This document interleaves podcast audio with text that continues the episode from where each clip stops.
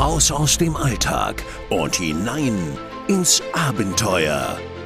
Willkommen bei Escape Maniac, der Podcast zum gleichnamigen Blog escape-maniac.com.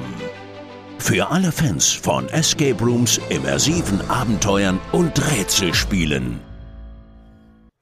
Hallo und herzlich willkommen zu einer weiteren Folge von Escape Maniac, der Podcast. Mit dabei sind wieder ich, Maria und Malte. Hallo. Und natürlich Sebastian.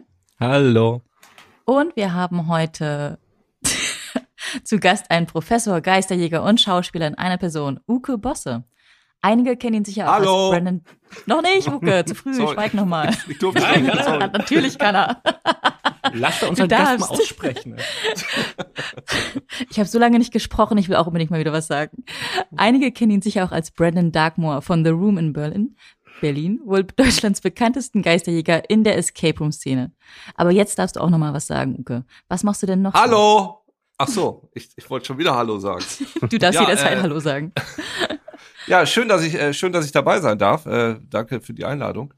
Ähm, ich habe ja letztens, eu letztlich, letztens euren Podcast mit Chris gehört und sagte, ach ja, interessant, da habe ich auch ein paar Sachen. Und dann meinte Chris, ach, geh doch auch mal zu diesen netten Leuten. Du kannst denen bestimmt auch was erzählen. Ich sage, na, ich weiß nicht, ob ich so viel erzählen kann wie du, Chris. Du erzählst ja immer sehr viel. Und, ähm, und dann meinte er, vielleicht kann ich euch auch noch was erzählen. Und ich hoffe, dass ich da heute ein bisschen was zu beitragen kann. Das ist ein gutes Thema. Wie habt ihr euch denn kennengelernt, du und Chris? Also was hat es denn? Du bist ja nicht nur, bist ja nicht nur Geisterjäger, oder?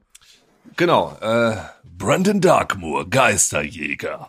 ähm, nee, ähm, also tatsächlich, also ich bin Professor für Videospieldesign an einer Hochschule in Berlin und da unterrichte ich das Modul äh, Leveldesign und Spielerführung. Und das, das ist normalerweise so, wenn du da anfängst, dann kriegst du so ein Modulhandbuch, da steht dann drin, das sind die Ziele, das müssen die Studenten am Schluss können, das muss behandelt werden, ne, diese ganzen Sachen. Aber es steht nicht drin, was der Weg ist. Das ist dann deine Leistung als Professor oder als Dozent, dass du dann sagst, okay, wie komme ich dahin? Und ich, ich habe das dann entwickelt, ich habe mir überlegt, was funktioniert, wie würde ich das gerne machen. Und das hat sich über die Jahre auch mal ein bisschen verändert. Also ähm, mein, mein Approach ist, also Level Design für diejenigen, die es nicht wissen, das weiß wahrscheinlich jeder, aber äh, Game Design heißt, ich denke mir quasi die Grundregeln eines Spieles aus. Also wenn ich mir Mario ausdenke, dann der kann springen und der hat einen Doppelsprung oder der sammelt Sachen ein. Und Level Design ist dann quasi das, wie ich diese Spielmechaniken für den Spieler erlebbar mache. Weil die bringen ja die tollsten Spielmechaniken nix, wenn äh, Mario keine geilen Level hat, durch die er durchgeht. Ja, und Leveldesign kann so auf diese Art und Weise tausend verschiedene Sachen sein. Also es kann ein 2D-Level sein. Es kann eine Multiplayer-Arena sein. Es kann das Mensch ärger dich nicht Feld sein. Ich finde, das Mensch ärger dich nicht Feld hat ein fantastisches Leveldesign. Das Ziel von Mensch ärger dich nicht ist, dass wir uns so oft wie möglich rausschmeißen. Das ist die einfachste Mechanik. Wir würfeln, wir schmeißen uns raus. Hätte jetzt jemand dieses Leveldesign gebaut und doppelt so viele Felder genommen, dann würden wir uns überhaupt nicht mehr begegnen und niemand würde irgendjemanden rausschmeißen. Das heißt also, es ist, es ist, klingt super simpel, ne? aber das ist perfekt auf das, was es sein soll, abgestimmt. So. Und weil Leveldesign aber so viel sein kann, also, wie gesagt, eine Adventure ist auch Leveldesign. Ja, ein, ein, keine Ahnung, Sudoku, meinetwegen, ist Leveldesign.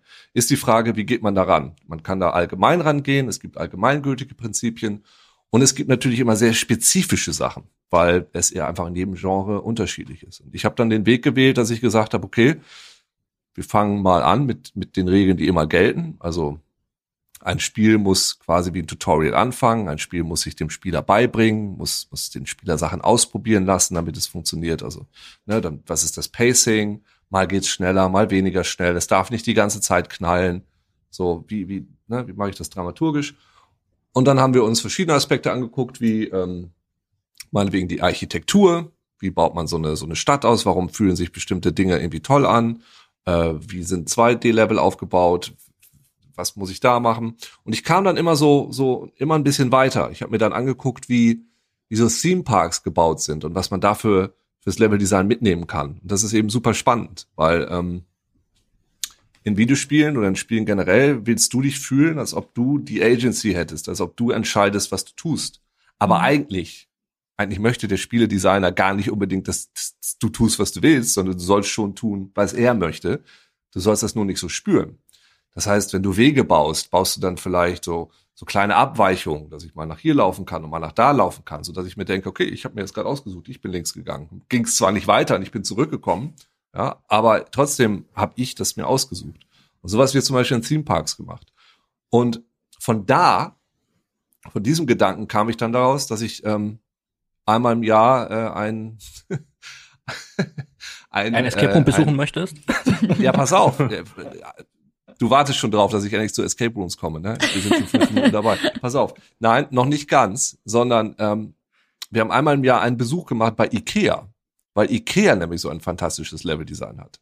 So, warum? Ne, meine Studenten mussten da durch wie so eine Schnitzeljagd. Warum äh, gehen die Gänge alle 50 Minuten, alle 50 Meter? Warum biegen die ab? Was wären die Save Points und so weiter? Und dann dachte ich mir, mh, hm, ja, ein Escape Room. Escape Rooms, die mich aus anderen Gründen auch sehr fasziniert haben, sind im Grunde Level Design mit den Mitteln der Realität. Ja, also ich habe einfach auch nur das, was ich in der Realität habe. Wenn ich ein geiles Schloss haben will, dann muss ich ein geiles Schloss bauen. Funktioniert nicht anders. Und ich fand das so auf so eine, so eine pure Art und Weise total toll. So. Und dann haben wir eben auch mal, das wurde dann auch zu einem jährlichen Besuch. Wir haben dann ähm, wir äh, sind zu The Room gegangen und da habe ich dann Chris kennengelernt. Wir haben uns sehr gut verstanden. Äh, so kam es dann dazu, dass ich auch in Brandon Darkmo involviert war. Was aber auch sehr spannend war, war, dass meine Studenten dann eben auch Escape Rooms gebaut haben. Und das hat auch nicht immer hundertprozentig geklappt, aber es gibt so zwei Beispiele, die so richtig geil wurden, weil ich meine, die hatten ein Budget von 100 Euro, ne? Also richtig gut. 100 Euro ein Escape Room bauen war die Aufgabe ja, von dir. Exakt, ja. So und das, das, äh, also kreative Limitationen, die, also Limitationen schaffen ja Kreativität. Also das ist schon echt hart wenig, muss man sagen. Aber mit also, Ikea geht das. oder eben, also äh, eine Gruppe von Studenten hat äh, sich ein Schrottauto gekauft für 50 Euro und hat einen Escape Room in dieses Auto reingebaut. Und die Story ist, dass, keine Ahnung, irgendwelche Mafia-Leute haben dich gekidnappt, haben dich in dieses Auto gesteckt, das Auto ist jetzt auf dem Autozug und fährt zu so einer Schrottpresse. Du hast jetzt eben eine halbe Stunde Zeit, um da rauszukommen. Na, clever. Das Ding ist mega. Also wer das gerne sehen möchte, äh, der Kanal von den Studenten, den gibt's glaube ich noch auf YouTube, der heißt Grade Looters, also äh, Grade wie, wie die Note. Und das Ding heißt äh, End, Endstation. Ich glaube Endstation hieß es. Ich verlinke es dann einfach unten, unter in den Show Notes. Ja das ist, ist total cool. Also, ne, also wie ich, die haben da Elektronik drin gehabt, drei Sachen gleichzeitig, so quer aus, irgendwie hier einen Knopf drücken, da einen Knopf drücken, da, und dann ging das Ding hinten auf oder sowas. War super. Und der andere Escape Room, den ich richtig toll fand, war, da haben die Studenten mein Wohnzimmer gebaut. in so einen kleinen Raum rein, hinter, äh, ich, hinter Stefanie Sauers Zimmer.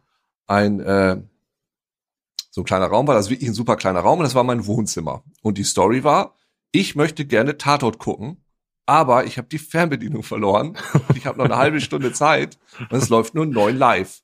So, und, und dann haben sie aus dem Nachbarzimmer dieses Fernsehprogramm gestreamt. So, und ich konnte dann also mit den Sachen im Raum agieren, aber auch mit diesem Fernsehprogramm. Und am Schluss habe ich dann im Fernsehen was gewonnen und dann kam so ein Postbote vorbei und hat mir was vorbeigebracht. Das fand ich, das war auch irgendwie ganz schön. Ja.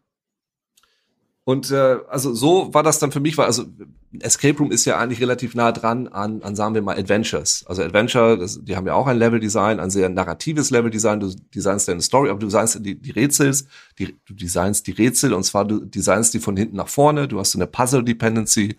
Um die Tür zu öffnen, muss ich den Schlüssel finden. Um den Schlüssel hm. zu finden, muss ich äh, den Schlüsselkasten aufmachen. Um den Schlüsselkasten aufzumachen, brauche ich das Öl für den Schlüsselkasten. Das Öl muss ich zusammenrühren. Hast du diese langen Ketten. Und das funktioniert genauso im Escape Room im Grunde. Ich okay. habe die Studenten also, ja? Da habe ich tatsächlich mal eine Frage, wenn ich als Student Ja, Entschuldigung, ich laber sehr viel schon. Ja. Hm? äh, tatsächlich aus deiner Sicht als Game Designer, ich finde das nämlich tatsächlich einen spannenden Aspekt, äh, wenn man das erste Mal ein Escape Room betritt. Also es gibt ja unterschiedliche Möglichkeiten, Spieler in Spiele einzuführen. Es gibt ja das klassische ja. Brettspiel, wo du ja eine Anleitung hast, wo der Spieler sich die Regeln ja selbst drauf paukt.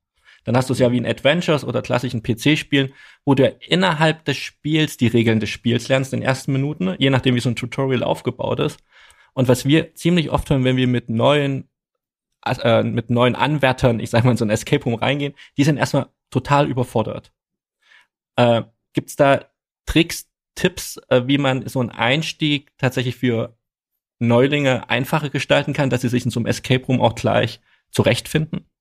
Ja, Ja, würde ich auf jeden Fall sagen. Und ich würde auch sagen, das funktioniert genau wie im Videospiel. Das erste Rätsel muss einfach total einfach sein. Oder die ersten beiden. Also so ist es in Spielen. Ne? Also wenn, wenn, nimm das erste Mario. Du kannst erstmal völlig einfach ausprobieren zu springen, ohne dass dir was passiert. Und erst dann wirst du getestet. So rein theoretisch müsste das erste Rätsel immer irgendwas sein, wo du merkst, ach so, ah, okay, ah, ich kann das hier reinstecken und dann drehe ich es um oder so. Also das erste einfach total einfach. Meinetwegen das zweite noch einfach in eine ganz andere Richtung. Und dann würde ich normalerweise dramaturgisch immer irgendwie was bringen, was die Leute total flasht. So und dann irgendwie, keine Ahnung, umdreht oder so. Ich, das ist ja auch ein Problem oder eine Schwierigkeit vor allem Escape Room Design, finde ich, dass du natürlich für Leute designen musst, die sowas noch nie gemacht haben. Andererseits aber auch für Leute, die das schon tausendmal gemacht haben. Und gerade wenn man recht viele Escape Rooms schon gespielt hat, also man erkennt die Rätsel ja auch häufig wieder, ne? Man mhm. sagt, ach, jetzt, jetzt kommt das Geräuschrätsel, ach so, jetzt kommt dieses, wo ich das da hochziehen muss und so weiter. Und ähm, ich glaube, man kann relativ schön am Anfang sowas Einfaches designen, was auch die erfahrenen Escape Room Spieler nicht verschreckt, weil das für die vielleicht ein Zitat ist oder irgendwie so eine ganz andere Bedeutung hat auf, auf, auf der Metaebene, weil die das vielleicht lustig finden und sagen, ach, das war jetzt aber einfach oder so, ne? Oder du hängst da irgendwie noch einen Spruch dran oder sowas. Ja. Äh, es gibt aber auch ganz tolle Brettspiele, wo man das nicht dabei, äh, nicht vorher lesen muss, ne? Also was wie Andor, die sich dir auch quasi im Spiel beibringen, was ich 10.000 Mal besser finde, also wenn man sowas hinkriegt. Aber das ist, das ist die hohe Kunst. Ja, da war, glaube ich, Malte das letzte Mal auch Fan von diesen Hidden Games und diesen Detektivspielen, die jetzt ja auch total on vogue sind, mhm. die ja einfach ganz klassisch sind, du hast Material auf dem Tisch und du fängst an, einen Fall zu lösen. Aber natürlich musst ja. du das, das Konzept eines Kriminalfalls lösen, natürlich schon mal irgendwo auch aufgeschnappt haben. Ja? Sonst würde es, glaube ich, ja. ohne Regeln auch nicht funktionieren. Ja. Naja, ich glaube, also, das ist ja auch so ein Thema, ne? Ich finde diese Krimi-Dinger auch teilweise echt ganz cool. Ich finde das sehr interessant, dass es vom Escape Room zu, zu diesen Brettspielvarianten gekommen ist, weil ja meine Theorie im Grunde ist, naja, also der Escape Room ist quasi so der, der Gegenentwurf mhm. zu den digitalen Spielen, weil wir wollen ein, ein haptisches Erlebnis, wir wollen ein Erlebnis mit unseren Freunden, was nur in diesem Moment passiert, in, in einer möglichst schönen, immersiven Umgebung, die uns da reinzieht. So, ne? Deshalb diese Pappdinger auf dem Tisch, für mich tut das gar nichts und ich reg mich da wahnsinnig häufig auch drüber auf, über das sehr, sehr abstruse Rätseldesign. Aber diese, ähm, diese Detektivspiele, also wenn die Rätsel denn gut gemacht sind, finde ich das eigentlich ganz geil, weil immersiv ist es, weil als Detektiv hättest du denselben Krams ja auch auf dem Tisch. Und da würde ich dann auch gar nichts anderes machen. Ich würde, jeder hat schon mal einen Tatort gesehen, versehentlich oder absichtlich. Ich finde aber gerade bei den Krimispielen ist es eben das Schöne, du sprachst gerade von den Rätseln, wenn sie gut gemacht sind. Für mich sind das bei den Krimispielen eben keine Rätsel mehr, sondern ja eher Informationen, die ich irgendwie miteinander verknüpfen muss, um eben dann ja weiter inhaltlich auch vorzukommen. Mhm. Ähm, deswegen glaube ich gefällt mir das so gut, weil es eben keine klassischen Logikrätsel sind, die ich in irgendeinem Rätselheft löse. Ne? Ich finde das. Nee, das man kann sich die Arbeit direkt so vorstellen, ne, von der hm, Polizei. Genau. Man kriegt da wirklich ja. mal so ein Gefühl, was ja. die ungefähr leisten müssen, ähm, ja, ja, das ist richtig, wenn dort gearbeitet wird. Und das ist schon ziemlich cool. Ja. Gibt's denn, ähm, Uke, für dich so Grundprinzipien eines guten Rätsels im Escape Game? Ist dir da uh. etwas besonders wichtig? Also, also da kann ich immer nur so von meiner eigenen Emotionalität ausgehen. Ich finde, dass äh, ein Rätsel im Grunde will ein Rätsel gelöst werden. Mhm. Es ist super einfach, ein Rätsel zu bauen, was du nicht lösen kannst. Ja, äh, Bilbo Oh, was habe ich in meiner Tasche? Ja, kannst du eben nicht lösen. So, was soll das? Hat keiner Spaß dran. Ja. Ähm, ein gutes Rätsel, also vom Gefühl her, ist ein Rätsel, wo du erstmal vorstehst und denkst, hä? Wo du ein paar Minuten überlegst und dann kommst du aber auch drauf. Mhm. Ja, also es ist nichts, wo du, wo du nie drauf kommen würdest. Also ein Rätsel muss sich selber irgendwie dir auch anbieten durch irgendeine Art und Weise so. Das ist ein Rätsel wird ja auch, wenn wenn du dann einen Hint kriegst, ist das Rätsel auch plötzlich auf einmal nicht mehr so viel wert, so weil irgendjemand hat es dir gesagt oder oder die, die Rätsel, über die ich mich immer ärgere, sind die, auf die ich nicht hätte kommen können. Mhm. Das sind die, wo ich mich ärgere, weil ich sage, okay, hätte ich das gewusst. Also ich war mal mit mit Malte, auch aus dem äh, The Room Team. Wir waren in einem Escape Room zusammen. Ähm, ich glaube im Alexa. Das war so ein so ein so ein Fallout Escape Room. Hm. Ja. Äh, wie heißt das Ding? Insomnia oder so heißt das? Nee, es Nee, die, die Klaustrophobia. hießen Klaustrophobia, gibt's mittlerweile nicht mehr. Und der Raum Ah, hieß, okay. glaube ich, Schutzbunker 13 oder so. Ach, du kennst Oder ach, kennst Schutzraum ja. 13. Haben wir damals auch Ja. gespielt, ja. wir haben zwei Rätsel nicht hingekriegt. Und das eine Rätsel war, ähm, weil der Hinweis da oben lag, über 1,80 Meter, weil jeder Escape Room sagte ja, hier keine Mhm. Rätsel äh, über hier, ist alles, ne? Das war für uns so drin. Da haben wir gar nicht erst geguckt. Und die, äh, die Voraussetzung, die wir kannten, war ähm, keine Gewalt anwenden. Also haben wir irgendwie so ein Ding nicht auseinandergesetzt. Und das waren die zwei Dinge, die wir nicht gelöst haben, wo wir so, hä? Und das war dann für uns, das war nichts, was wir hätten lösen können. Oder ja, wir hätten es vielleicht lösen können, aber das war so eine, so eine, so eine Preconception, ging eben nicht. So, ne, Aber, das, spa aber spannender Aspekt, Uwe, weil tatsächlich dieser, äh, dieser Teil mit Gewalt anwenden war der, der Maria, glaube ich, total gut gefallen hatte, Ja. weil es eben mit diesen klassischen Konventionen gebrochen hat. Genau, das wollte ich auch. Wo man da was ja. einschlagen durfte. Das T- durfte total. mich ja Also, nicht mal wenn ausleben. Es war großartig. wenn ihr da so drauf gekommen seid, dann äh, das Beste. Also bei uns war das so drin, das macht man eben nicht, dann haben wir das eben nicht gemacht. Und also gerade, also die Unlock-Spiele, ne, da habe ich ja so eine Hass-Liebe-Verbindung zu. Also in, ich glaube, also die späteren finde ich jetzt tatsächlich echt gut, aber so dieser Ja. erste Kasten, meine Fresse, habe ich mich aufgeregt. So, also, also diese Ab ah, die Anzahl der Blumen im Beet geteilt durch die Hunde, die gerade auf der Wiese sitzen, ist natürlich die Zahl, die du brauchst, um das Schloss. Hä?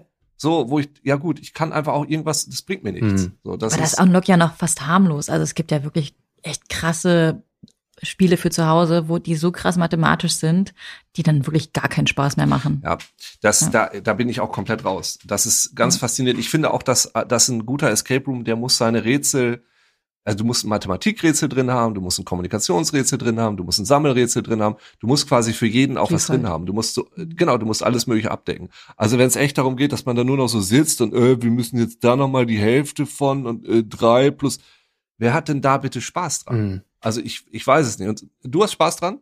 Nein, Nee, nein, ich nein. melde mich, meldest weil ich dich sagen, was sagen will, weißt du? Das ist das Malte-Lehrer melden, das ich jetzt anwenden wollte, um zu zeigen, ich habe auch noch was zu sagen. Kaum mit zwei Pädagogen im Chat hier geht's los.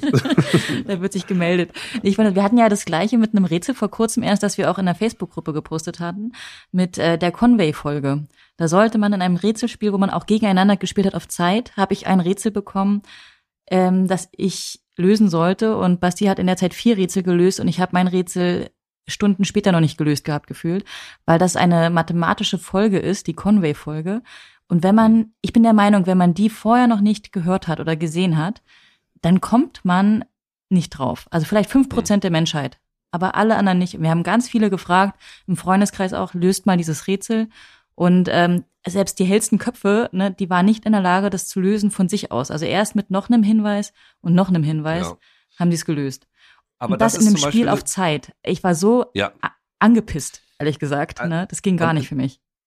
das ist das Interessante, weil natürlich muss so ein Raum auch, auch wie man ein normales Spiel macht, der muss iteriert werden. Also für mich ist sowas, das darf eigentlich nicht drin bleiben, weil wenn man so ein Ding zweimal, dreimal, viermal testet, wird man merken, das kann ja gar keiner lösen. Ja, dann lass es das rausnehmen. So, ne? Also ein Spiel wird auch normalerweise nicht perfekt geboren, auch kein Videospiel oder sonst was, sondern du machst es 20, 30 Mal und jedes Mal baust du dann irgendwelche Kinks aus. Ich finde allerdings schon, dass ähm, also ja, ihr kennt ja die Spiele von Chris von The Room, ne? Also wenn man da jetzt zum Beispiel vergleicht, äh, Lost Treasure und, und Go West. Go West ist für mich, ich liebe diesen Raum, so den, ich finde, der ist so es ist ein ganz simpler Raum im Grunde. Da ist jetzt keine große Story, aber der ist dramaturgisch, der macht so einen Spaß, der ist so liebevoll gebaut und so einfach. Da kann jeder rein und ich glaube, das ist ein perfekter Einsteigerraum. Immer wenn ich so Leute habe, die noch nie was gespielt haben, empfehle ich denen das Ding. Während Lost Treasure ich sage jetzt nicht, dass der super schwierig ist, ne? aber die Tatsache, dass dir am Anfang da auch gleichzeitig noch so eine Mappe unter den Arm geklemmt wird, so mit, oh ja, hier sind noch so, ist erstmal als Hürde am Anfang, wo du denkst, wow, da kann man sich erstmal in den ersten paar Minuten schon ganz schön drin verzellen. Und ich glaube, ähm, da ist natürlich das Auge von so Superprofis da am Werk. Ne? Also Chris und so, die sind natürlich so mega drin in dem Ding, die dann vielleicht auch ein Ding bauen, was vielleicht erstmal eine etwas höhere, höhere Hürde hat, die dann später ja gar nicht mehr der Fall ist. Also nachher. Ähm, da wollte ich eh nochmal drauf zurückkommen, Uke. Und zwar äh, hast du ja gesagt, du hast bei Brandon Dogma mitgemacht. Ich wollte mal fragen, was genau hast du da mitgemacht? Also wie sah die Zusammenarbeit aus? Ja, das ist eine gute Frage. Ich habe mich das nämlich inzwischen was. Also es war so, wir haben ähm, es gab damals nur drei Räume und wir haben uns eben relativ gut verstanden, ich und Chris und so und äh, habe mich einfach dazugeholt und dann ging es echt von Anfang los, was was machen wir da für einen Raum? Und da saß ich einfach fröhlich mit dabei, nebenan im griechischen Restaurant und habe mit brainstormt. ich glaube, ähm, letztendlich, was ich dazu beigetragen habe, sind, sind Teile der Story. So, also ich habe jetzt diese, diese ganze Dramaturgie, ich war immer so ein bisschen mit dabei, was reingerufen. Ich glaube, der Name kommt von mir, wenn mich nicht alles täuscht. ich, aber ich kann mich da auch täuschen. Ich glaube, wir haben eine riesen Liste gehabt von Namen. Ich glaube, Brandon Darkmoor, das kam letztendlich von mir. Und äh, Chris ist ja so ein Typ, der wie ich, ähm, der ist ja wie ich eine treibende Kraft, so der pusht es ja immer und so weiter und bringt die Leute zusammen und so.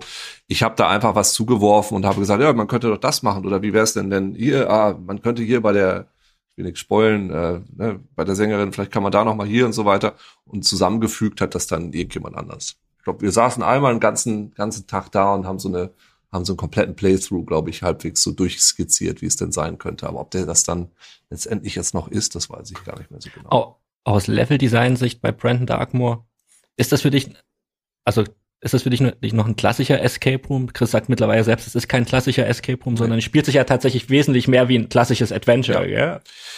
Ähm, es ist ja so interessant, also was mich an diesem ganzen, diesem ganzen Ding interessiert, sind ja nicht nur die Escape Rooms, wenn ich da mal kurz äh, ausholen darf. Also weil da wächst ja gerade ganz viel zusammen oder da passiert ja gerade ganz viel. Also im Ausland noch mehr als bei uns. Also immersives Theater in London ist, ist also ist ein viel größeres Ding. Also mit Audience, also die Audience, die, die Zuschauer machen was, die sind interaktiv mit dabei. Es gibt diese Jungs von Secret Cinema, da war ich schon dreimal, die organisieren quasi so Mini-Live-Action-Role-Playing-Games, die gehen dann einen Abend zu einem Thema wie Blade Runner oder äh, Star Wars oder ähm, Stranger Things habe ich letztes Jahr noch kurz vor der Pandemie gemacht.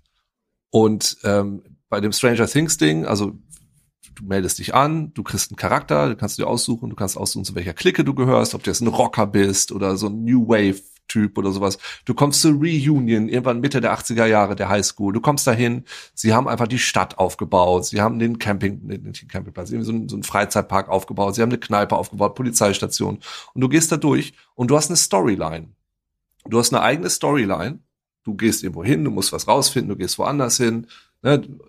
Die unterschiedlichen vier Gruppen haben alle unterschiedliche Storylines, die gehen so durcheinander durch. Gleichzeitig, gleichzeitig gibt es große Events, du kannst mit dabei sein, wenn, wenn, keine Ahnung, ich war dabei, als der, der Polizist, als der, ähm, ja, die Mikey konfrontiert hat wegen, wegen seiner Tochter, er soll Finger von ihr lassen oder was. Ganz fantastisch. So, das finde ich finde es super faszinierend, weil ähm, es ist ein, ein, eine Mischung aus Theater und, und Spiel. Ich finde, ich habe das Gefühl, dass sich das Theater ein bisschen mehr Richtung Spiel bewegt und die Escape Rooms, die am Anfang wirklich noch so klassische Spiele waren, du gehst in einen Raum, 60 äh, Minuten Zeit, löse alle Rätsel, die bewegen sich jetzt ein bisschen mehr in Richtung Theater. Und das ist eine ganz interessante Mischung, wo man, dass man guckt, wo man da am Ende landet. Ähm, und ich glaube, da gibt's noch viele interessante Mischformen, die da noch gar nicht ganz ganz aus, aus äh, sind. Es gab ja Mitte der Nullerjahre gab's die Alternate Reality Games, diese, ähm, wo du so über so Fake Web, also da war dann so Geflecht aus Fake-Webseiten, die beispielsweise aus der Zukunft kamen oder so. Und du konntest auf diesen Webseiten Rätsel lösen. Von denen kamst du auf die nächste Webseite. I Love Bees war ein Spiel, das war eine Werbung für, für die Xbox. äh, für die zweite, für die 360, ich weiß gar nicht mehr für Nee, für Halo, für Halo 2 war das. Und äh, die Leute mussten dann zu Telefonzellen gehen und da Nachrichten abhorchen und haben diese Nachrichten dann zurück ins Forum getragen, haben die dann decoded gemeinsam. Also so gemeinschaftliche Spiele in einer Parallelwelt.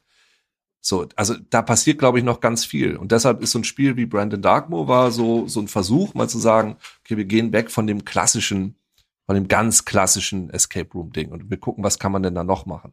Weil als Spieler, also die Freude, die ich an einem Spiel haben kann, die kann ja aus verschiedenen Quellen kommen. Die kann es gibt ja verschiedene Spielertypen. Es gibt die Leute, die wollen Challenges, die wollen der Beste sein, die wollen die anderen besiegen. Es gibt die Leute, die sind Socializer, die wollen einfach gemeinsam mit anderen Leuten was machen. Keine Ahnung, ein, vielleicht Brettspiel oder, oder Massive Multiplayer Online-Spiel oder sowas. Dann gibt's äh, ja Achiever, die wollen alles sammeln. Also es gibt völlig unterschiedliche Freuden ne? oder Leute, die einfach nur eine Narrative erleben wollen. Und also dieses, dieses Ding, dieses äh, Stranger Things Ding, du bist am Schluss rausgegangen, es ging ja vier, fünf Stunden, es war einfach nur so, what? Ne? Und ich, ich bin ja ein großer Freund von diesen Theatereffekten sowieso, dass ich im Theater immer so ein bisschen so razzle dazzle wusch was? Und so dieses dieses beeindruckende ich habe da gerade was wahnsinniges erlebt. Und das finde ich spannend. Und ich glaube da geht noch da geht noch ein bisschen mehr. Und das ich glaube da sind wir noch am Anfang. Da wird glaube ich in den nächsten fünf sechs Jahren noch ein bisschen was passieren aus Spielersicht gesehen oder aus Game Designer Sicht was ist besser, den Spieler mehr an die Hand zu nehmen oder ihn äh, so diese freie Exploration zu geben? Also es gibt ja Escape Rooms, da, da hast du nonlineare Strukturen, sprich du hast mehrere Rätsel, die du parallel lösen kannst als Team. Mhm. Und dann hast du ähnlich wie Brandon Darkmoor, was sehr geradlinig ja. ist. Wo, wo glaubst du, hat der Spieler, erfährt der Spieler die größte Befriedigung, unabhängig von dem Spielertyp? Ja, äh, gute Frage. Es ist, würde ich jetzt, kommt drauf an, könnte ich beantworten. Also ähm, wir haben mal für Rocket Beans haben wir mal ein Escape Room designt, ein Escape Room designt. Das war ähm, in einer Sendung, in, in äh, wie heißt es, NDA, Neue Deutsche Abendunterhaltung. Da haben wir gedacht, okay, wir bauen mal was Escape Room-artiges. Ich habe mit den Jungs einen kleinen Workshop gemacht. Äh, ich sag mal, es ist alles schief gelaufen. Ja, also wir haben da auch mit Puzzle Dependencies haben die Jungs dann gearbeitet. Und da stand eine große Kiste und die mussten sie aufkriegen. Da waren acht Schlösser dran oder sechs Schlösser oder so was. Und sie haben einfach alle Rätsel parallel aufgemacht, die zu dem, zu dem jeweiligen Schloss führen. Parallel.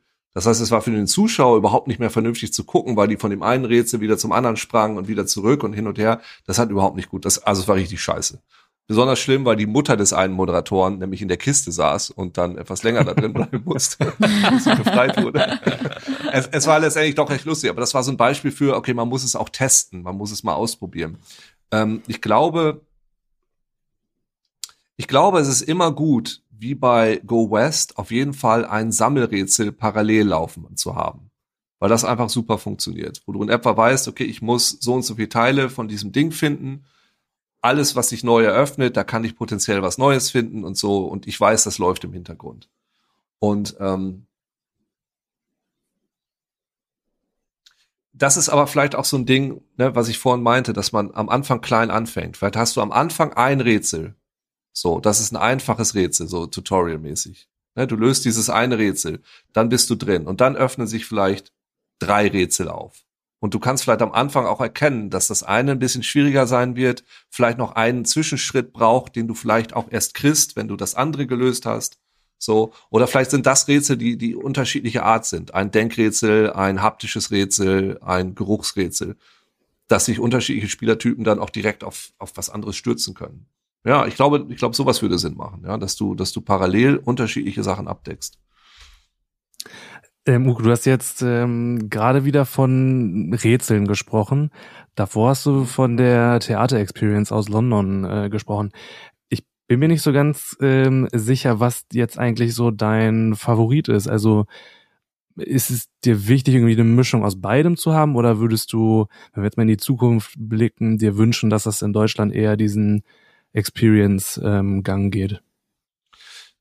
Also ich glaube nicht, dass das, ähm, das muss ja nicht, äh, also es muss ja nicht nur das eine oder das andere sein. Ich glaube einfach nur, dass äh, aus experimenteller Sicht, aus Sachen, die man machen kann, dass es auf jeden Fall noch viel mehr gibt, was möglich wäre. Also im, in diesem, in diesem Erfahrungsbereich, in diesem, in diesem, in diesem Theaterbereich ich muss nicht jeden Abend ein wahnsinnig teures äh, Stranger Things spielen, mhm. das muss ich auch nicht. Aber die Dinge, die mir da passieren, sind einfach total spannend.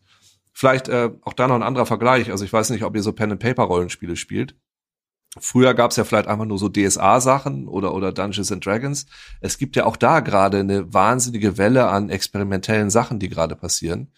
Äh, so Indie-RPGs, die auch teilweise nur so kleine Hefte sind oder so, die auf eine ganz andere Art und Weise mit diesem Thema umgehen. Also ich werde jetzt demnächst gerade eins spielen, das nennt sich Tales from the Loop, wo die Geschichte kollektiv erzählt wird. Da ist nicht mehr ein Meister, der sagt, hallo, äh, ihr geht, der, der Raum sieht so und so aus, sondern als Meister frage ich, ja, wie sieht denn der Raum aus? Ja, warum ist denn deine Nachbarin so merkwürdig? Und das ist ein ganz anderer Ansatz, der öffnet total viele neue Türen. Ich habe einfach persönlich Bock, also äh, sowas wie, wie diese Stranger Things oder, oder Secret Cinema Sachen auch nochmal in anderer Form zu erleben. Ähm, das ist einfach eine persönliche Präferenz. Nichtsdestotrotz liebe ich äh, Escape Rooms genauso. So, das ist, das ist gar nicht das Ding. Aber äh, es gibt ja sogar Raves inzwischen. Wann habe ich das gesehen? Vor zwei Jahren. Da gab es solche so, so Crypto-Raves, wo du, du musstest eine Kryptowährung meinen. Wenn du genug gemeint hattest, dann hast du das Ticket gekriegt. Und du hast einen Charakter dazu gekriegt. Du bist also in Character auf diesen Rave gegangen. Was auch eine total spannende Erfahrung ist. Einfach dadurch, dass ich in eine andere Rolle schlüpfe, die ich jetzt einfach annehme. Wie erlebe ich jetzt dieses, dieses, dieses, dieses Ding vielleicht irgendwie anders? So. Übrigens auch eine Sache, über die man, über die man sich streiten kann oder über die man über, äh, nachdenken kann. Geht man in Character in so mhm. einen Escape Room rein? Mhm. Das war bei Brandon Darkmoor, glaube ich, auch so ein bisschen die Überlegung. Ne, also es sind eben Geisterjäger, Praktikanten, die unterschiedliche Fähigkeiten ein bisschen haben, weil es unterschiedliche äh, Jobs für sie gibt. Es gibt unterschiedliche ähm, äh, Geräte, die sie haben. Wie, wie macht man das? So, ne? Da gibt es dann auch andere Möglichkeiten, das zu machen. Das war, das war ja tatsächlich, glaube ich, von Chris damals eine der Initialideen. Da hat er mir damals noch davon erzählt, wo er den Raum noch gebaut hatte. Es war, glaube ich, die Idee, dass jeder irgendwie ein bestimmtes Werkzeug bekommt und damit ja. an unterschiedlichen Stellen im Spiel agieren kann. Ähm, genau. Hätte ich auch gerne gesehen, äh, wäre, glaube ich, auch ein sehr spannender Aspekt gewesen. Und noch eine Anmerkung dazu, dieses in Character reingehen. Ich glaube, da muss auch die Zugangshürde oder die Schwelle recht niedrig sein, weil ich glaube, das weißt du aus eigener Erfahrung, es gibt nicht viele, die gerne per se sagen würden, ah, ich spiele gerne Rollenspiele. Gell? Die tun das dann, stellen das in so eine gewisse Ecke, wo die ja. sagen, das ist total nerdig, aber am Ende spielen sie ein Escape Room, wo sie auch eine Rolle auch erfüllen ja. und spielen im Endeffekt ja auch äh, tatsächlich so ein Rollenspiel. Plus für sie ist das nicht bewusst. Und ich glaube, da muss man ganz vorsichtig sein, wenn man zumindest, ich sag mal, den breiten Markt weiter erreichen will. Ich, bin ich bei dir. Und deshalb, also bei Brandon Darkmo, also Brandon, der spricht die Leute, die da drin sind, ja immer so rotzfrech an, so als seine dummen Praktikanten und so. Ne? Der presst dich automatisch in diese Rolle. Auch so eine, so eine, das ist ja so eine Statussache, die er sich, er ist ja ein bisschen trottelig, aber der, ne, dieser trottelige Boss, ah, der, der offensichtlich ein Idiot ist, gegen den man sich so ein bisschen verbünden kann, der einen aber immer auf eine bestimmte Art und Weise behandelt. Das finde ich so, dass das hilft, glaube ich. Ich habe das Gefühl, das hilft ein bisschen beim Spielen. Aber das ist das Tolle an solchen Spielen wie, wie Secret Cinema, weil die so, so einen ganz niedrigschwelligen Einstieg bieten in dieses, in dieses Rollengespiele. Weil du kommst da einfach rein, erstmal so boxig zu verkleiden, hat man ja vielleicht. Ne? Also wir waren als Rocker verkleidet, die anderen dann als New Wave Leute, machst dich für den Abend zurecht. Selbst wenn dir das zu schwierig ist, der Shop bietet das direkt an. Du kannst selbst da noch Sachen kaufen. Also damit machen sie auch, glaube ich, nochmal ordentlich Kohle. Und wenn du nicht willst, läufst du einfach mit. Du musst nicht mal irgendeins von diesen Rätseln lösen. So, ne? Es ist alles ein Angebot. Und wenn du richtig viel machen willst, also das, das absurdeste, was wir hatten. Also ich will jetzt keinem spoilen. Also wenn ihr diese dritte Staffel vielleicht gesehen habt mit dem Bademeister, ich sag's jetzt mal, wir wurden in einen komplett dunklen Raum geführt. Der war komplett schwarz. So. Und ein Licht schien auf einen Tisch. Wir mussten uns drum rumsetzen. Auf dem Tisch lag so eine Frau und dann wurde uns da irgendwas erzählt. Das war super spooky. Und das war ein Angebot einer, einer Atmosphäre und einer Szene. Wenn mir das nicht gefallen hat, ich kann jederzeit gehen. Ich hätte da gar nicht mit reingehen müssen. Ne? Und ich glaube, das, da funktioniert dieses Niedrigschwellige. Dieses, du verschreckst keine Leute, weil sie müssen nicht. Du kannst jederzeit einen Schritt zurück machen und sagen, ich bin nur, ich bin nur Spectator. Ich, keiner kommt und fasst mich an und zwingt mich jetzt vorne auf eine Bühne zu gehen und jetzt irgendwas zu machen, was ich nicht will. Aber ich kann, wenn ich möchte. Uke, ich möchte nochmal ähm, auf das Thema Gamification eingehen. Zum einen würde ich dich bitten, dass du das ja. mal kurz erklärst, aber dann habe ich noch die Frage gekoppelt daran, ob du das auch in einem realen ähm, Escape Room vorstellen kannst, mit Gamification zu arbeiten. Weil im Online-Spiel haben wir das schon gemacht, kann ich gleich nochmal drauf eingehen, wo wir Sachen gesammelt haben äh, und eben Bonuspunkte gesammelt haben. Aber jetzt musst mhm. du es erstmal, glaube ich, für die breite Zuhörerschaft mal erklären, was das überhaupt ist. Also Gamification war ein Buzzword von 2010, muss man dazu sagen.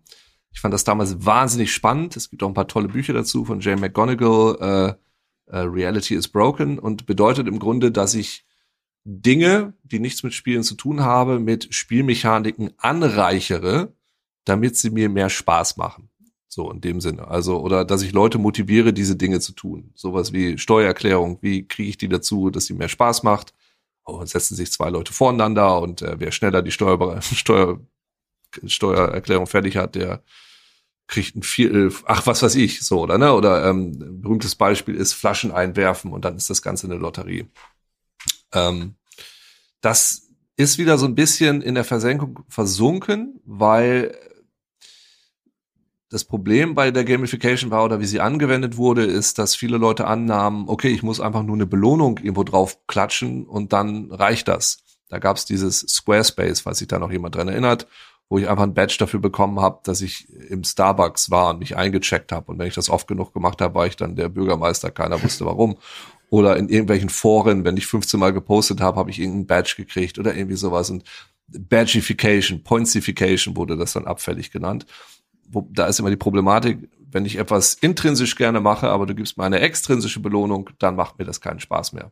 Wenn ihr Pädagogen seid, dann, ne, es gibt bestimmt viele Studenten oder Schüler, die gerne für die Fleischsternchen arbeiten, aber es gibt bestimmt auch Leute, die machen das einfach so gerne. Die wollen die vielleicht gar nicht, sondern die wollen das einfach so gerne machen.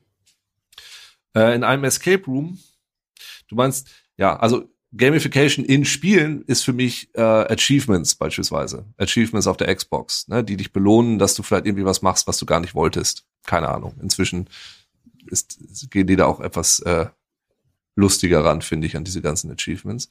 Ähm, Achieve, also äh, Gamification im Escape Room, wüsste ich jetzt gar nicht, wie, wie war das denn? Wie, wie habt ihr das denn da gemacht, erlebt, getan?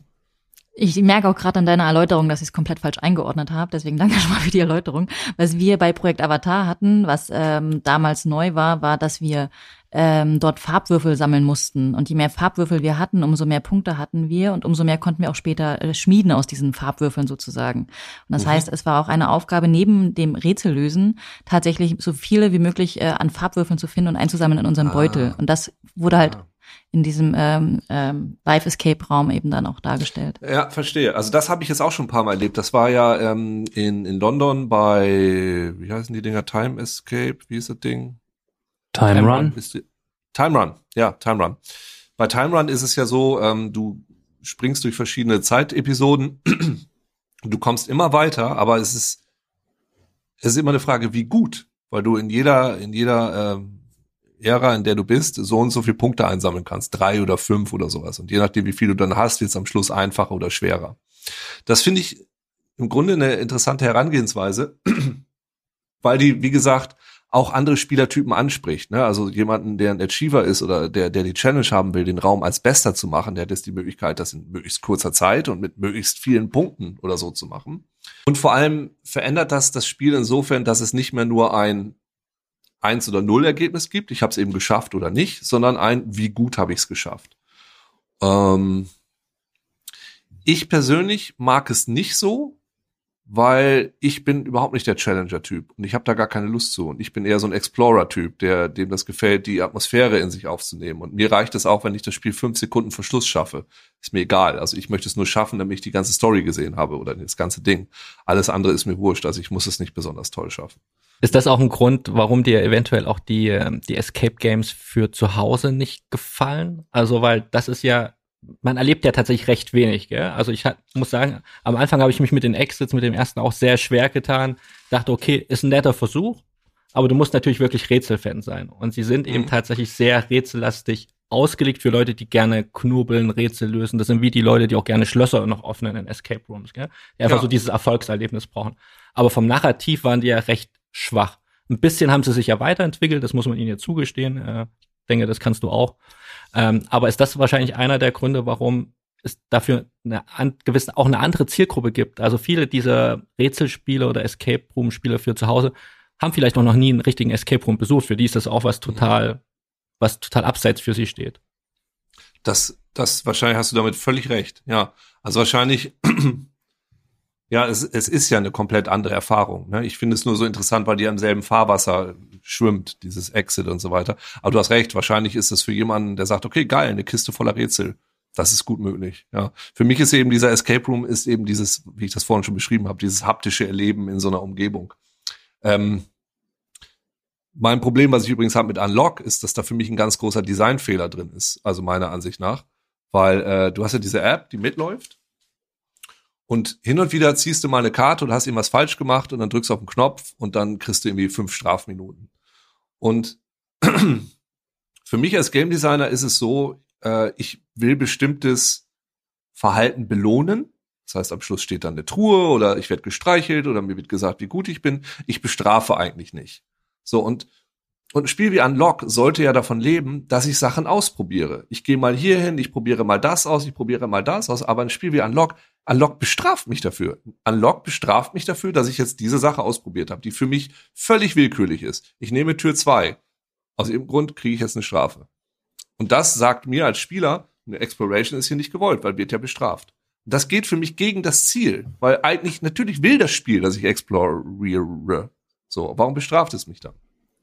Aber wird man in einem, danke, wird man nicht in einem ähm, normalen Escape Room auch bestraft? Wenn ich mir das jetzt so vorstelle, ich habe in einem Raum eine tolle Aufgabe, habe vielleicht ein Spiel, im Worst Case ein Geschicklichkeitsspiel und verplemper da meine Zeit, komme nicht weiter, komme nicht weiter und irgendwann sind die 60 Minuten abgelaufen. Oder ich habe ein ganz tolles Rätsel und eine ganz tolle Aufgabe, wo ich mit dem Ball irgendwo gegenwerfen muss. Und das macht mir so viel Spaß, dass ich immer noch weiterspiele. Also da sagt mir ja auch nicht das Spiel, du musst jetzt weitergehen, äh, sonst schaffst du es nicht. Also da liegt ja auch irgendwann dann dieser Punkt vor, dass ich sage, jetzt bestraft mich das Spiel, weil ich irgendwo zu langsam war, was mir vielleicht Spaß gemacht hat. Das würde ich aber nicht als Strafe sehen, weil die hat es dann ja Spaß gemacht. Mhm. Das wäre in dem Sinne ein Fehler, wenn, wenn die Challenge zu kompliziert, äh, zu kompliziert designt wäre, dass du da okay. zu viel Zeit hättest verbringen müssen, dann würde ich sagen, ist falsch. Aber ja. So ein Spiel wie an, also Unlock ist ja, das ist ja eine Mechanik. Da wird ja gesagt, nein, falsch, mhm. falsch, falsch, falsch. Okay. Und das, also für mich wäre der Vergleich, wenn du im Escape Room bist und da wird dir gesagt, du sollst ein Kabel reinstecken Du hast drei Löcher, wo du es reinstecken kannst, du steckst es ins falsche Loch und dir werden zehn Minuten abgezogen. Ja, ja. Also du sagst, hä, woher soll ich das denn wissen? Naja, hättest du das Buch hinten, da die dritte, wenn überhaupt, dann ne, auf der ja. 17. Seite, so, und da fünf von abgezogen, hättest du gewiss, und so, und das, das ärgert einen ja, weil mhm. letztendlich, ich will ja, ich will ja spielen, ich will ja erleben. Also, und ich finde, es gibt da viel kreativere Bestrafungen, die man sich da hätte aus, ausdenken können. Mhm. Du kannst ja sagen, okay, du musst deinem Mitspieler jetzt einen Bonbon ausgeben oder äh, zieh ein Kleidungsstück aus oder was weiß ich. Irgendwie. Strip Escape Room. Strip Escape. äh, ist, ist, wäre zeitliche Limitierung, also ist das für dich auch eher eine Strafe in einem Escape Room? Also 60 Minuten, die klassischen 60 Minuten, wenn du es nicht, wenn du es in 60 Minuten nicht schaffst, erlebst du ja auch diesen Raum nicht komplett. Ja. Das, ist für mich, genau, per se sage ich auch immer, ein Raum muss schaffbar sein innerhalb dieser Zeit, egal durch welche Mittel auch immer. Weil sonst fühle ich mich ja auch bestraft. Gell? Du zahlst irgendwie ja. deine 120 Euro als Team und am Ende hast du vielleicht bloß zwei Drittel des Raums gesehen und bist ja nicht mehr ja. zum Finale gekommen. Ja. Da würde ich auch immer den Betreiber für verantwortlich machen. so, weil, weil, weil ich, na, das ist das Tolle an Brandon Darkmoor, den Raum schafft einfach jeder. So, und das ist, das ist auch cool. Und eigentlich müsste es so weit gehen oder dass mich das Hint-System auch so steuert, dass jemand dann erkennt oder mhm dass ah, die sind nicht so gut, dann erleichter ich es dir, damit du dieses Erfolgserlebnis am Schluss hast. Ich meine, Chris sagt ja auch häufig, es gibt genug Leute, denen ist es egal. So, die freuen sich trotzdem, die haben das Ding erlebt. Ist bei mir nicht so. Also ich möchte das Ding schon bis zum Ende erleben, eigentlich. Also wenn das als Story angelegt ist und dann möchte ich das Ende sehen, logischerweise. Wenn's, wenn der Raum jetzt einfach nur 1000 Rätsel heißt und es sind 1000 Rätsel drin ich schaffe nicht alle, weil dazu hätte ich dann noch Dollar schwitzen müssen, vielleicht nicht. Ähm, aber ich habe zum Beispiel hier vor, ach, einem Jahr, zwei Jahren, nee, vor zwei Jahren muss es gewesen sein, einen fürchterlichen Raum in Köln gespielt, irgendwie so ein, so ein Steampunk-artiges Ding. Ähm, also du weißt es ja vorher nicht, ne? Du zahlst ja immer dasselbe Geld und irgendwie die TripAdvisor-Ratings waren irgendwie gut und dann denkst du dir, wie, da ist jetzt auch noch ein, ein Air-Condition steht da einfach drin und da ist keine Wand, sondern ihr habt einfach Mollton hingehängt und äh, was ist hier eigentlich los? So. Den haben wir nicht geschafft. Und ich so, was haben wir denn jetzt falsch? Was ist denn passiert? Stellte sich raus, da war ein Rätsel kaputt. Da hätten nämlich drei Goldfische in so einem Glas hochkommen müssen. Eine ist unten stecken geblieben. Konnten wir das Rätsel nicht lösen, haben wir eine Zahl nicht. Da reg ich mich natürlich auf. Haben wir auch unser Geld zurückgekriegt, die Hälfte. Weil das ist für mich dann schlechtes Design. Also, das ist für mich so, was, was ist das Designziel? Na klar, wenn du einen Raum explizit so aufziehst, dass du sagst, hey, es ist ein schwieriger Raum. Ich weiß nicht, ob ihr das schafft ihr seht nicht so clever aus. So, hm, so, dann, dann ist das auch okay. Also ich glaube, das muss man klar kommunizieren. Was soll das für ein Raum sein und welches Erlebnis möchte ich da drin haben? Malte. Du hast jetzt gerade von einer sehr negativen Erfahrung gesprochen. Ähm, mhm. Mich würde mal interessieren, was so dein Lieblingsmoment war in einem Escape Game oder auch ein Lieblingsrätsel. Fällt dir da spontan etwas ein? Ja, aber das möchte ich nicht spoilen. Ah, aber krieg also, vielleicht spoilerfrei. Äh, Skurrilum, ähm, äh, Ernie Hudson, der erste Ernie Hudson, ihr, ihr wisst schon, welchen Moment ich meine, Mhm. wo man einfach so komplett weggeflasht ist. Ähm, Mhm. das war für mich so ein perfekter Einsatz Mhm. von, von theatralischen Momenten, wo ich so dachte, geil. Generell fand ich Ernie Hudson total toll, weil der macht so was ganz Spannendes. Man ist ja an verschiedenen Locations und die erste ist, ich will es überhaupt nicht spoilern, ich sag's mal abstrakter. Er springt aber auch, also wir springen von der zweiten zur dritten Location, da ist auch Zeit zwischendurch vergangen. Also das ist kein logischer Raum. Das ist kein Raum, wo nach einem Raum kommt ein Gang, dann kommt das nächste, sondern wir springen auch in, in der ganzen Welt einfach nochmal weiter. Und das fand ich so schlau. Ähm, das, das ist einer meiner absoluten Lieblingsräume, muss ich auf jeden Fall sagen. Ja. Du hast angesprochen, dass Räume lösbar sein müssen. Natürlich, jedes Spiel muss lösbar sein. Hm. Meinst du, das hängt aber auch mit dem Trend der letzten Jahre zusammen, dass generell Spiele wesentlich zugänglicher geworden sind? Also man spricht ja auch so ein bisschen von der Casualisierung de- der Gaming-Szene. Ich Mhm. glaube, das beste Beispiel ist Assassin's Creed, was ja für viele auch, äh, die einen hassen es, die anderen lieben es. Für die einen ist es mittlerweile zu einfach, weil ja sehr viel Unterstützung mittlerweile auch in diesen Spielen vorkommt, wo du früher ein bisschen mehr Talent haben musstest mit deiner Tastatur oder mit einem Gamepad. Bei. Assassin's Creed, das war doch immer schon so einfach. Ja, das meine ich ja. Das ist ja so dieses X Beispiel. Und einfach durchlaufen. Ja gut, und da, ja, richtig, da gab's, da gab's ja die Gegenbewegung, das sind die Souls-like-Spiele inzwischen. Ne? Ja, aber da ist ein Unterschied. Es gibt einen Unterschied zwischen leicht und zugänglich. Ähm, kann ich genau sagen, weil einer meiner Studenten hat da mal eine fantastische Bachelorarbeit drüber geschrieben, über das Thema Accessibility. So, die, die Tatsache, dass ein Spiel nicht unbedingt leicht sein muss, aber wenn du bei Super Meat Boy, wenn du stirbst, fängst du eine halbe Sekunde später wieder an. Ja, also die Accessibility ist total hoch. Also ich kann ein Spiel auch, auch schwierig machen. Malte, dein Beispiel von eben, ne? Also wenn ich jetzt irgendwie so ein Geschicklichkeitsrätsel Mhm. habe, wenn dieses Geschicklichkeitsrätsel aber 10 Minuten dauert und erst 30 Minuten Verschluss, da kann ich es noch verkacken, dann muss ich wieder von vorne anfangen, ist das scheiße. Wenn ich aber ein schwieriges Geschicklichkeitsrätsel habe, das aber nur 30 Sekunden geht und ich kann alle 30 Sekunden neu wieder anfangen, dann finde ich das auch wieder okay. Hm. Und ähm, es ist eben, das ist nicht diese, wa- was du gerade ansprichst. Also ich finde, es ist total schwierig, den richtigen Schwierigkeitsgrad für einen Escape Room oder generell zu designen. Weil, wie gesagt, wen sprichst du an? Ne? Also ich, ich glaube, das ist teilweise auch ein bisschen Hit and Miss. Oder ähm, du, du lä- lässt dich ein auf die Welt des Designers, des Auteurs, der sagt, nee, pass auf, mein Escape Room, der wird genauso gemacht, wie ich den möchte. Und auch da kommt wieder für mich rein dieses, ich nehme mich dann natürlich, wenn ich drin bin, als das Maß der Dinge. Das tut ja dann, tut ja jeder, glaube ich, wenn er reingeht und sagt, wenn es, wenn ich das nicht lösen kann, ist es offensichtlich zu schwer. So fühle ich mich dann teilweise auch. Ich weiß nicht, inwiefern das dann auch objektiv ist oder einfach dann auch nur subjektive Wut von mir dann teilweise ist. Aber es gibt Rätsel, wo ich echt sage, ich hätte, ich wüsste nicht, wie ich das hätte lösen können. Ja. Und wenn ich das nicht hätte lösen können und keiner aus unserer Gruppe von drei Leuten, wir alle so, hä, wo ist der Zusammenhang? Dann hat das auch für mich nichts mehr mit Schwierigkeitsgrad zu tun oder mit, mit Accessibility, sondern dann ist das einfach ein schlechtes Rätsel. Wo du So. das gesagt hast, dass wir natürlich Zugänglichkeit und, und die Schwierigkeit eine Stufe, äh, Schwierigkeit eines Raumes schon auch durcheinander bringen können. Ja, ich glaube, da hast du, sprichst du einen guten Punkt an, vor allem, wie du schon meintest, es ist am Ende ja subjektiv, gell? Also, Hm. es ist ja, wir als Vielspieler, wie du ganz am Anfang schon erwähnt hattest, wir erkennen ja gewisse Muster mittlerweile in Räumen. Ja. Jeder Raum gleicht sich ja irgendwo. Und für uns sind ja einige Räume, sagen wir, ah, da ist der Schwierigkeitsgrad echt niedrig, da ist für Einsteiger geeignet. Dann gehen tatsächlich aber Einsteiger rein und sagen, du, ich habe es kurz vor Ende der Zeit geschafft oder ich habe es gar nicht geschafft. Äh, wie meintet ihr, dass, dass der Raum leicht wäre? Und dieses Abstrahieren fällt einem, glaube ich, echt schwer. Und wie du schon sagtest, du weißt zwar jetzt auch nicht, wie du so an so ein Raumdesign prinzipiell rangehen würdest, welche Zielgruppe du ansprechen würdest, aber gibt es für dich so Don'ts and Do's? Also sprich, was sollte auf jeden Fall so ein Escape Room richtig machen und was sollte er auf keinen Fall machen? Zumindest, wenn es dein erster Escape Room ist. Hm. Leg los mit der Liste. Zum Mitschreiben Oh für alle. Also mir fällt da jetzt gerade noch ein Rätsel ein, auch bei, bei, bei dem Ernie Hudson Ding. Da ist ein Rätsel drin gewesen, das äh, ich jetzt auch nicht verrate, aber wo es im Grunde keine richtige und keine falsche Lösung gibt, sondern es liegt im Ermessen des Spielleiters, so quasi die Kreativität der Spieler zu bewerten und den richtigen Zeitpunkt zu finden, wo dann ein Ergebnis ausgelöst wird. Das finde ich total clever. Das musst du natürlich auch nicht die ganze Zeit machen, weil das irgendwann merkst du das logischerweise als Spieler, dass das gerade mit dir gemacht wird und du merkst, okay, ich habe hier gar keine Agency drin.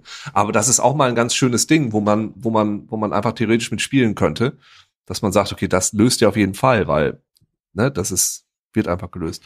Ich, also eine, eine Regelmaxime oder eine, eine Spielmaxime ist immer dieses, was ich gerade auch schon gesagt habe, nie bestrafen. Oder vielleicht ist das auch eher eine Sache der, der Führung, weil du bist da ja auch nicht alleine drin, sondern das ist ja ein betreutes Spielen. Wenn, oh, okay, Adventure-Spiele, ne? Äh, in den 80ern war das so, wenn ich ein Adventure gespielt habe, dann konnte ich die ganze Zeit sterben. So, mhm. die Sierra-Spiele ging darum, wie ich möglichst kreativ da die ganze Zeit sterbe, weil ich auch in eine falsche Ecke gelaufen bin. Oder Zack McCracken sogar noch. Ich habe am Anfang irgendwas nicht mitgenommen, ich kann das ganze Ding nicht mehr lösen. Dann kommt Monkey Island Anfang der 90er und hat so den Tod komplett abgeschafft. Du kannst in dem Spiel nicht mehr sterben, nur an einer Stelle, wenn du zehn Minuten unter Wasser bleibst, weil er zehn Minuten die Luft anhalten kann. Wenn du elf Minuten unter Wasser bleibst, dann stirbst du. Aber das Rätsel ist da unter Wasser so einfach, das löst du nach 30 Sekunden. Und das ist ja eine Entscheidung, eine Designentscheidung der Spieler, der, der, der Designer zu sagen, wir wollen das nicht, ihr sollt ja Spaß haben.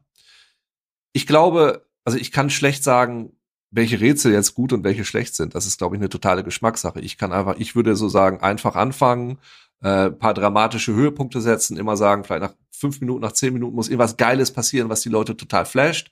Ob das jetzt ein Rätsel ist oder ein Effekt oder oh, noch ein neuer Raum, wer hätte das gedacht? Das haben wir gar nicht gewusst oder weiß der Geier was, Licht geht aus, äh, sonst was, ja. Ich würde einen Raum dramaturgisch oder wie, quasi wie ein Theaterstück würde ich den oder wie, wie eine Story würde ich den teilweise layern, auch wenn es keine Story hat, dass ich einfach weiß, es passiert immer was Großartiges. Und ähm, ich kann ja dafür sorgen, auch als Spielleiter, dass die Leute weiterkommen und vielleicht auch ohne, dass sie sich blöd fühlen. Es gibt ja, ne, früher hat einfach, hast einen Bildschirm gehabt und da stand dann irgendwas drauf. Äh, such doch, guck doch mal da. Inzwischen sind ja selbst diese Hint-Systeme wie bei Brandon Darkmoor, der dich dann irgendwie anfunkt oder so. Die sind ja viel immersiver, die tun ja gar nicht so weh. So, ne? Oder vielleicht gibt's ja auch noch andere Möglichkeiten, die Spieler irgendwie auf etwas zu stoßen, was sie vielleicht ansonsten nicht finden. Richtig. Mein Punkt, den ich machen wollte, sorry, ich, ich verwirrt. Äh, es gäbe ja die Möglichkeit, auch in Escape Rooms sowas anzuwenden wie bei Monkey Island, dass man sagt, nein, ihr sterbt nicht. So, sondern ihr, ihr, wir kriegen das schon hin, dass ihr durchkommt. Und da käme dann vielleicht wieder so ein Punktesystem. Ähm, zum Tragen, dass man sagt, ihr könnt es gut oder schlecht schaffen oder äh, ihr kriegt vielleicht auch mal ein bisschen extra Content oder ähm, keine Ahnung. Ich, ich weiß es nicht. Vielleicht ist das eine Sache, die man, das ist eben das Problem. Ein Escape Room zu bauen ist erstmal relativ teuer und äh, hm. ist die Frage, für wen machst du das? Hm. Du kannst natürlich einen Escape Room bauen, der nur für Hardcore-Leute gedacht ist, aber naja, kriegst du da, da deine Kohle zurück? Also, oder Funktioniert das? Oder ist es besser, einen Raum zu machen, der alle Leute irgendwie anspricht? Habe hab ich aber jetzt rausgehört aus deinen Ausführungen, dass du der Meinung bist, dass Rätsel einfacher auf jeden Fall immer in einem Story-Kontext zu lösen sind, als wenn sie losgelöst in einem Raum stattfinden? Das hat man ja auch. Man hat ja manchmal das Gefühl, es gibt Räume, da hast du so eine Alibi-Story draufgeklatscht und dann hast ja. du da Rätsel drinne, was wir auch mal bemängeln, die jetzt nicht in der, innerhalb der Story oder des Settings Sinn machen. Und damit tut man sich, glaube ich, am Ende des Tages auch schwerer als tatsächlich Rätsel, die mit einem Purpose, also mit einem Sinn tatsächlich ja. in einem Raum sind. Ich, ich weiß nicht, ob das immer sein muss. Ich glaube, das muss gar nicht immer sein. Also, ne, wie, wie Spieler auch keine Story brauchen. Es reicht ja vielleicht einfach nur ein Setting. Aber Immersion heißt ja, oder im Englischen so schön, die Suspension of Disbelief, die Abschaltung oder die äh, Ab Wirkung des Unglaubens, die Tatsache, dass ich mich auf diese Welt einlasse, obwohl ich weiß, dass sie nicht echt ist, die wird ja immer dann gebrochen, wenn irgendwas passiert, was da nicht zu passt. Das, das ist jetzt ein, die Rätsel sind da egal, sondern, aber das, das holt mich einfach raus aus meiner Freude an dieser Welt. Ich habe fürchterlichen Raum mal in, in Hamburg gespielt, irgendwie, wie ist das Ding? Cabin in the Woods. Das war also so, so, so ein Ikea-Krams wo wir alle nur so sagen, also weißt du, da waren auch die Jungs dabei von The Room, also Wilko war, glaube ich, dabei, Wilko, der, der fantastische Setdesigner. Dem tat es in der Seele weh. Ich glaube, der konnte gar nicht mehr. Das war alles fürchterlich. So, das, das funktioniert nicht. Und wenn du dann Rätsel hast, wo du denkst, ah, ah, ah, nee, dann, dann ist es auch vorbei. Ich, ich glaube, ähm, eine Story ist sowas wie eine gute Schmiere. So ist es ja auch in, in, in Spielen. Also sie ist eine Schmiere. Du weißt, was deine Motivation ist. Also Mario muss die Prinzessin befreien. Das ist keine Story, aber ich habe deine Motivation. Uke, hättest du denn mal Lust, wenn du alles Geld der Welt hättest, mal ein Escape Room zu entwerfen und zu bauen? Und zu sagen, das ist jetzt der, den ich mir so vorstellen würde, das wäre für mich der ideale Escape Room. Ja, ich, ähm, ich finde, wie gesagt, ich finde, ich, ich finde dieses ganze Thema mit den immersiven Welten einfach so wahnsinnig mhm. spannend. Ne? Also ich weiß nicht, ob es ein Escape Room wäre. Ich glaube, ich, also ich weiß gar nicht, ob es so ist und ich weiß nicht, ob es geöffnet ist, aber dieses, was, was angekündigt war für diese Star Wars Welt bei Disney, wo du reinkommst, du checkst dich in das Hotel ein und du bist sofort Teil einer Storyline und dir passieren Sachen. Ich finde es so wahnsinnig spannend, also über die Realität noch so ein Layer drüber zu legen. Ähm, in dem ich was erleben kann. Das kommt wieder so ein bisschen zurück auf diese Alternate Reality Games, ne? Und ich und dieses Live-Rollenspiel-Ding, das finde ich wahnsinnig spannend. Und da dann Storylines zu kreieren, die die Leute unterschiedlich erleben können, wo ich erlebe was anderes als du oder wir trennen uns und plötzlich sind wir Erzfeinde und treffen uns am Schluss mit Lichtschwertern wieder und keine Ahnung, finde ich wahnsinnig spannend. Ja, das finde ich äh, richtig spannend. Du kommst einfach von der Rollenspielschiene, gell? Das merkt ja. man äh, ganz stark bei dir durch. Das ist ähm ja, es ist für mich ist dieses Theaterding einfach, also dieses dieses etwas erleben wollen und da auch in der Lage sein, in so eine Rolle äh, schlüpfen zu können oder dass mir was angeboten wird, was anders ist als die normale Welt und was eben auch anders ist als das, was ich in Videospielen erleben kann. Ich weiß nicht, ähm, ich könnte noch was ganz Kleines spoilern, was das vielleicht nochmal illustriert, äh, mache ich jetzt mal an dieser Stelle und zwar für die, die das Harry Potter Theaterstück noch nicht gesehen haben. Ähm, es, ich spoiler nicht Stories, ich spoiler einen Effekt. So, der auch nicht schlimm ist, aber wer es nicht hören möchte, der hat jetzt, ich laber schon drüber, dass ich drüber labern werde, könnte jetzt mal kurz eine Minute nach vorne springen. Ich halte mich auch kurz. Habt ihr es gesehen oder nicht?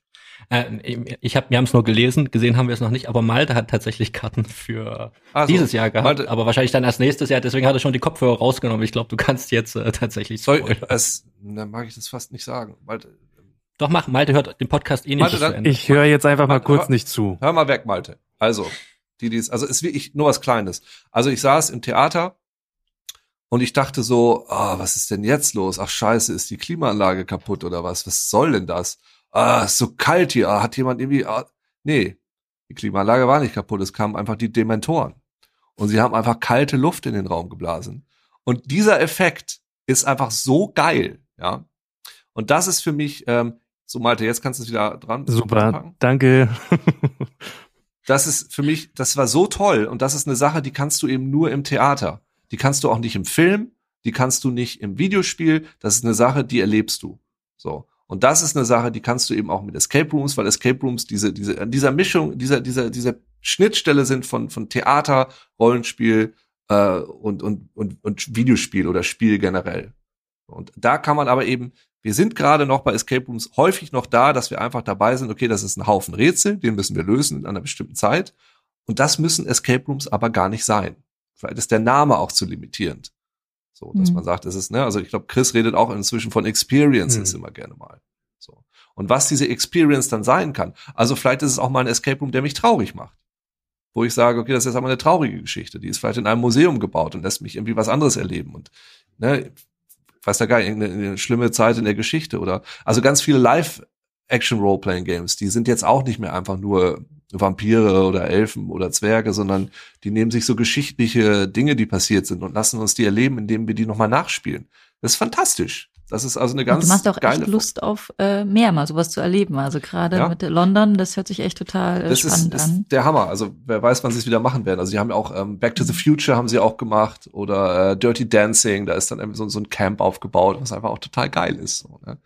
Und da gibt's verschiedene, es gibt auch diese, diese, diese Schnitzeljagden durch die Stadt, die dich dann irgendwo langführen. Das funktioniert auch. Das ist auch eine Spielebene, die über, über die Stadt dann gelegt wird. Also. Ist es nicht am Ende aber auch eine Kostenfrage? Also ich habe das jetzt in London jetzt natürlich noch nicht gespielt, aber würdest du sagen, dass das die breite Masse in Deutschland auch kostentechnisch dann annehmen würde? Also in London läuft so ein Ding, ich, ich will nicht wissen, wie teuer das ist. Ne? Mhm. Ne? Das ist, ähm, das ist genauso teuer wie eine, wie eine fette Theaterproduktion. Also die haben da bestimmt 50 Schauspieler drin, äh, weiß der Geier, ja. wie viel Crew und so. Das ist richtig fett. Da gehen dann aber auch genauso viele Leute rein wie in ein Theater und das ist drei Monate lang ausverkauft mhm. und jeder zahlt da seine 70 Pfund. Also die machen ihre Kohle schon, aber das ist ein fettes Ding. Mhm. Dann, ich, ich weiß nicht, wie es funktioniert. Also diese, diese Star, wir haben ja Star Wars gehabt, ne? Wir haben ähm, Empire Strikes Back gesehen am Schluss, also du siehst den Film am Schluss und haben dann währenddessen äh, New Hope gespielt. Wir sind also im, im Raumschiff auf, auf Moss Eisley äh, waren wir, die haben komplett Moss Eisley aufgebaut, also komplett in so einer Halle. Du kannst da rumlaufen, äh, essen, mit Leuten reden, hattest eine Storyline, dann warst du auf dem Todesstern. Es war einfach nur krass.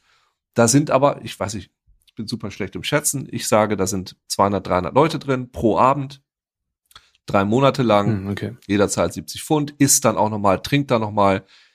Das ist auf jeden Fall ein Gewinn, das Ding. Ne? Und das wird wahnsinnig angenommen. Keine Ahnung, ob das in Deutschland funktionieren würde. Also London ist ja nochmal ein bisschen weltstädtischer. Aber sowas ein bisschen kleiner, Ja. kann ich mir gut vorstellen.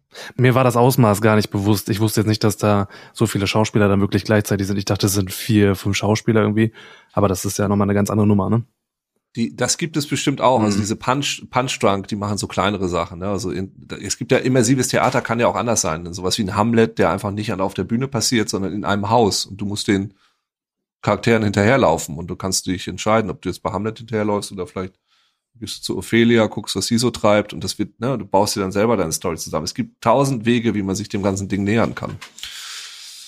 Es wird ganz schön dunkel bei mir hier. Ne? Ja. Ja, wir nähern uns auch schon einer Stunde. Malte wollte halt eigentlich in 45 Minuten fertig sein. Ach so, Ich glaub, sorry. Das ist alles völlig in Ordnung. ähm, du sagen wir zum Ende vielleicht noch. Du hast ja einige Escape Rooms gespielt, wie man gehört haben. Und welche Räume waren denn, kannst du denn noch empfehlen neben The Room? Also welche haben dich denn wirklich auch noch überzeugt? Ja, ähm, die Skurrilum-Sachen, gerade die Ernie Hudson-Sachen und gerade äh, der eine Ernie Hudson-Raum, den würde ich, den empfehle ich auch einfach jedem, Mhm. weil äh, ich den so wahnsinnig toll finde. Äh,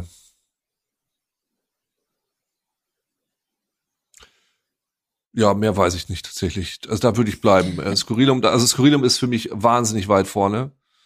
Ich habe letztes Jahr auch nicht so viele gespielt tatsächlich. Ähm, Ich glaube, ich habe tatsächlich doch, ich habe dieses Jahr habe ich einen gespielt und zwar ähm, äh, Prince of Persia, diesen äh, von Ubisoft, diesen VR Escape Room. Ja, ja. Was Okay. auch spannend ist, ne, weil ähm, da wird dieses Konzept wieder genommen und nicht nur ins Spiel wieder zurück umgesetzt, sondern in, in Virtual Reality. Und es macht auch Spaß. Aber es macht auch Spaß, also weil es alles toll aussieht, weil es Virtual Reality ist und Virtual Reality häufig Spaß macht, auf eine Art und bestimmte flashy Art und Weise. Und es benutzt auch dieselben Mechaniken eines Escape Rooms. Also wir müssen jetzt irgendwelche Sachen drücken und hebeln und so. Aber es ist nicht dasselbe, Nee. weil es einfach nicht, nicht haptisch ist. Es Ja. ist nicht, ich fasse Dinge an.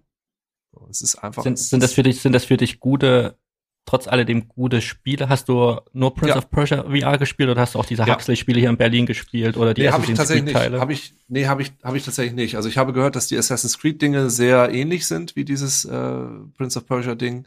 Das ist super designt, da kannst du überhaupt nichts zu sagen. Der ist alles top. Der, der Fehler liegt einfach darin, dass ein Escape Room meiner Ansicht nach haptisch sein muss, damit es ein Escape Room ist, damit ich diese physische Ex Erfahrung habe. Da kannst du so geile virtuelle Sachen bauen, wie du möchtest. So, das, Es ist halt eine schöne Ergänzung, finde ich. Ja. Also für Mhm. die, die gerne Computerspiele spielen. ja, Ja, ich glaube, das ist da ein schönes Schlusswort von dir gewesen. Gell? Es muss haptisch sein. es muss, äh, man darf nicht bestraft werden. Ich glaube, das merken wir uns alle. Man sollte nie jemanden bestrafen. Das kriege ich auch in der Kindererziehung gesagt von meiner Frau. ähm, dementsprechend, äh, vielen Dank, Uke, für deine Zeit. sehr gerne. Ähm, jetzt ist gleich Geisterstunde. Es ist ja schon dunkel. Vielleicht hast du noch ein paar abschließende Worte an unsere Hörer. Und dann gehen wir auch off. Zur Und Geisterstunde. sagen Tschüss. Naja, äh, ich kann allen nur empfehlen, äh, spielt Brandon Darkmoor ähm, mit dem schönsten Geisterjäger, den ihr je gesehen habt. Und ähm, ihr braucht nicht besonders gut sein. Brandon ist das auch schon gewohnt, mit eher unfähigen Leuten zu arbeiten. Er wird auch euch äh, vermutlich zur Seite stehen. Wolltest du sowas als Schlusswort? Das habe ich nicht Das, das, das, das ist perfekt, das reicht schon. Ja, Und das die unabgesprochenen. Dinge sind immer die besten, weißt du? Time to shine. Time, time to shine. Ich dachte, als Schauspieler, man muss dir was anbieten und dann kommt was zurück, Uke.